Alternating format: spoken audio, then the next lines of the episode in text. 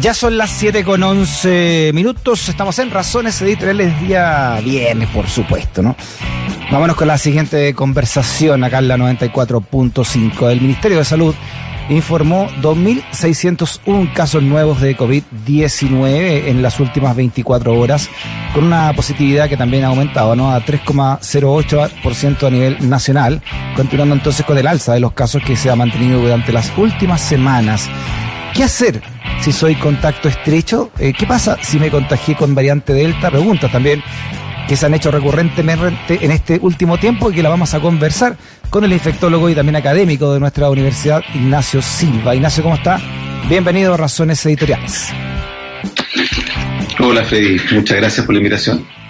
Oye, Ignacio, también eh, a propósito ¿no? de, lo que ha significado el contagio del candidato Gabriel Boric, ¿no? que han surgido estas esta dudas sobre lo que se considera realmente un contacto estrecho y, cuántos días realmente, una vez que te determina ese contacto, se debe guardar una cuarentena.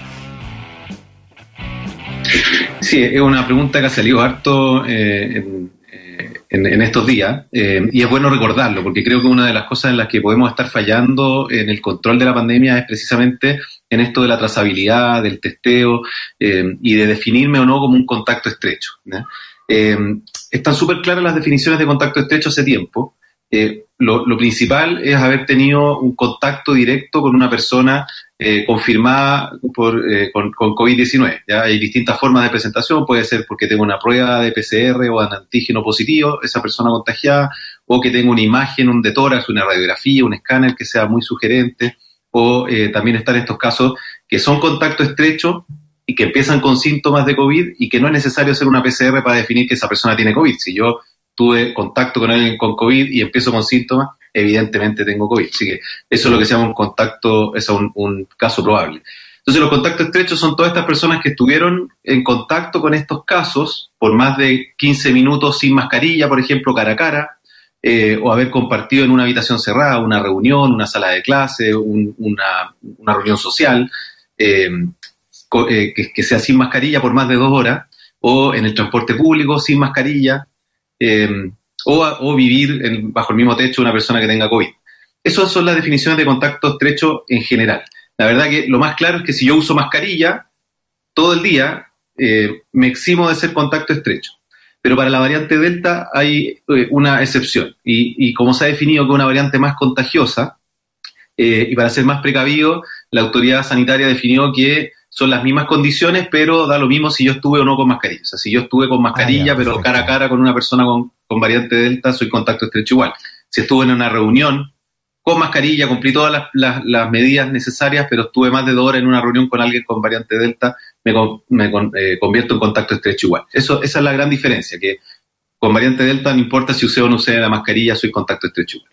¿Se sabe ya a esta altura, Ignacio, por qué esta variante es tan contagiosa respecto de la, de la otra, de la primitiva que conocemos?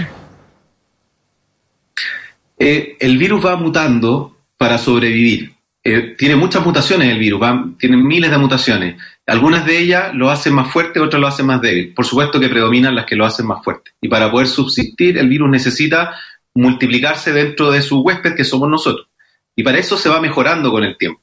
Y una de las cosas que hace es cambiar las proteínas que hacen que el virus se una a nuestras células. Y estas mutaciones que tiene la variante Delta hacen que el virus se una más firme y más fácil a nuestras células. Y por lo tanto lo hacen más contagioso. Ah, ya, perfecto. ¿Y es cierto que es más contagioso pero menos letal que el otro? Es difícil de evaluar porque la variante Delta empezó a circular con más fuerza eh, en un periodo en que ya estábamos una un porcentaje importante de la población vacunada. Y eso hace que el virus, cualquier virus de los que están circulando ahora, sea menos letal. Entonces, la verdad es que en la práctica, si vemos lo que está pasando en los países donde hay nuevas olas de contagio, aumentan los contagios, pero no aumentan proporcionalmente los fallecidos o los casos graves. Obviamente que mientras más contagios hayan, más probabilidad tengo de tener casos graves, por un tema numérico, pero proporcionalmente es menos si es que la persona está vacunada y por lo tanto los casos de variante Delta han demostrado ser mm. menos agresivos. Pero creo que tiene mucho que ver con la vacunación. ¿Cuál es, cuál es el perfil de hoy día, Ignacio, de la, de la gente que ha tenido que, ser intubada o al menos ha tenido que pasar a una, a una situación de UCI? La, gran mayoría de las personas que hoy día están en cuidado intensivo son personas sin su dosis de vacuna, o que no tienen ninguna, o que eh, les falta completar su esquema de vacunación. De todas maneras. Y siguen siendo también personas, la mayoría con factores de riesgo, que son personas con obesidad o con enfermedades crónicas, adultos mayores, inmunodeprimidos. Pero hay que tener muy claro que también hay personas vacunadas, hay personas con todas sus dosis, incluso con su dosis de refuerzo. Proporcionalmente son muchas menos, pero, pero están. Y por eso es importante mantener las medidas de autocuidado y mantener la mascarilla y notificarme si soy contacto estrecho para evitar contagiar a otros. Las vacunas nos protegen significativamente, pero no existe una vacuna perfecta. Igual podemos contagiarnos, igual podemos agravarnos. Menos probable, pero es real y lo estamos viendo. Eso te iba a preguntar, o sea, ya la vacuna también se ha comprobado que la vacuna es un, escudo eh, o sirve al menos, ¿no? Sí, además de la mascarilla, obviamente, pero sirve también como un mecanismo de, de, moderar el impacto del virus, ¿no? Si es que estás con alguien que tiene que está contagiado. Claro, sin duda. De, los pilares más importantes de la contención de, las infecciones son las vacunas. Disminuyen el riesgo de contagiarme y disminuyen también el riesgo de contagiar a otros y de hacer cuadros graves. Y los, y los otros pilares son la mascarilla y las medidas de autocuidado que ya conocemos y eh, una muy buena trazabilidad. Eso también es fundamental. ¿Es posible, Ignacio, entonces que, que, la vacuna te, te, convierta en un potencial eh, transportador asintomático o portador asintomático de este virus? Sí, sí, de todas maneras, porque eh, puede disminuir los síntomas, eh, hacer un cuadro muy leve o ser asintomático, que es no presentar ningún síntoma. La cantidad de virus que, se transmite es mucho menor que una persona con síntomas, pero igual lo puede transmitir. Y eso puede ser un problema para otras personas, sobre todo para aquellas que no están vacunados. Por eso insistimos tanto en que aquellas personas que no se han vacunado se vacunen, porque eso ahora el principal nicho de infección. Sí. También leía por ahí que la, que mm, los mayores de 55 años también ha caído el nivel de contagio, los mayores de 55 respecto de los nuevos que se están contagiando que son menores de 40. ¿Está, comprobado? ¿Está ese guarismo? Sí, eh, indirectamente, porque se han visto los, resultados de, de, la efectividad de las dosis de refuerzo, que partieron por los mayores de 55 años y es la población que más ha recibido esta dosis de refuerzo, entonces es esperable que eh, sea hoy día un grupo menos afectado, porque sin duda que la dosis de refuerzo ha, aumentado la protección significativamente. Entonces, claro, hay menos personas de menos de 55 años que tienen su dosis de refuerzo y por lo tanto están más susceptibles. Y además que en ese grupo de edad se concentran mayoritariamente los no vacunados. Entonces, totalmente esperable que los adultos no mayores eh, concentren la mayor cantidad de casos hoy día. Y la, y la dosis de refuerzo también está, eh, eh, realmente cumple su función, ¿verdad? Eso también otros colegas tuyos han dicho que, que también está comprobado que es muy importante eh, ponerse esta, esta dosis cuando te corresponde. Sí, totalmente. Creo que tal vez es discutible si era el momento o qué pasa con los otros países que no tienen ni siquiera una dosis de vacuna, que me parece una discusión muy válida, pero ya estando disponible y dentro del programa creo que no podemos negarnos a, a los beneficios que otorga esta dosis. Ya. ¿Cuánto está claro también, eh, Ignacio, a propósito de la dosis de refuerzo? por ejemplo, yo tengo tres, las, tres que me corresponden. Si, está claro cuándo se va a necesitar una cuarta dosis o eso todavía está veremos. O sea, me refiero cuánto duran una, una vacuna puesta con su función en el organismo.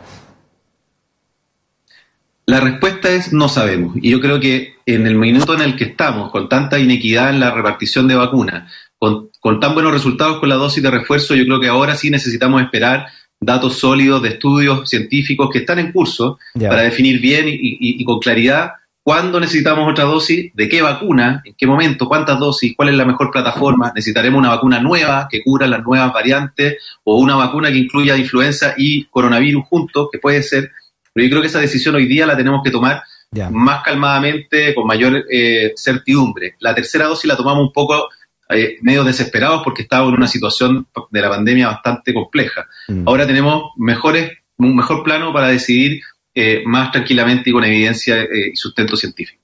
Sí, ¿tú eres de los que piensa, Ignacio, que este bicho llegó para quedarse? O sea, que ya tenemos que empezar a aprender a convivir con él. Espero que no. Creo que todavía es muy temprano para decirlo. Es una pandemia que se ha prolongado, que, que tenemos todavía una circulación viral importante y no podemos decir que, que, está en una situación endémica, que es lo que se dice, como que se quedó eh, permanente como el virus de la influenza. No, no tenemos todavía los elementos para decir eso. Todavía tenemos que dar la pelea para que el virus se vaya. Ojalá no quede como, como circulación permanente. Es una posibilidad, por cierto que sí, pero, pero creo que todavía está en nuestras manos evitar que eso pase. Sí, sí me estoy viendo acá gráfico que publicó el, la última noticia donde eh, se demuestra, ¿no? según eh, un estudio de, del bioestadístico Gabriel, Gabriel Cavada, donde señala eh, la enorme diferencia entre pacientes con dos y tres vacunas y donde la tercera vacuna baja mucho la posibilidad de contagio, hospitalización y también mortalidad, que son las buenas noticias que están llegando con la tercera vacuna, con la vacuna de refuerzo. ¿no? Impacto que es claro, lo estamos viendo en, la proporción de pacientes que ingresan a UCI, que se contagian, y en los estudios de, efectividad vemos cómo aumenta la respuesta inmunológica significativamente. Por eso digo, yo creo que es indudable el beneficio de la tercera dosis. Mm. De más dosis, bueno, eso habrá que verlo con el tiempo, no podemos anticiparnos eso. Perfecto. Por último, Ignacio, parece que fuera solamente un, problema semántico, pero ¿qué diferencia hay entre una, si estamos viviendo una nueva ola o un rebrote, ¿no? ¿Qué, con, cuál, ¿Cuál te acomoda a ti más como infectólogo? ¿Y, qué diferencia habría ¿no? entre una nueva ola y un rebrote de una epidemia? Sí, yo creo que aquí lo, importante es no perder el foco. Un aumento de, los casos es un aumento de los casos, llamémoslo como queramos llamarlo. Eh, el término técnico es, eh, es, un brote, ya no existen olas. Olas eh, son como un término más semántico, como tú dices. entonces, si estamos en un rebrote o estamos en una nueva ola, la verdad que da lo mismo. Lo que estamos viviendo es un aumento de los contagios y ojalá no darnos cuenta cuando estemos en la cresta de la ola o cuando nos reviente encima que, que fue una ola. si ya le estamos poniendo un nombre, eh, tomemos las, conductas necesarias para que no se nos escape de las manos. Perfecto, el infectólogo, eh, infectólogo perdón, y académico de la USACH, Ignacio Silva. Ignacio, un abrazo grande, muchas gracias por tu conversación, que esté bien. Igual para ti, Freddy. Chao. Chao, gracias.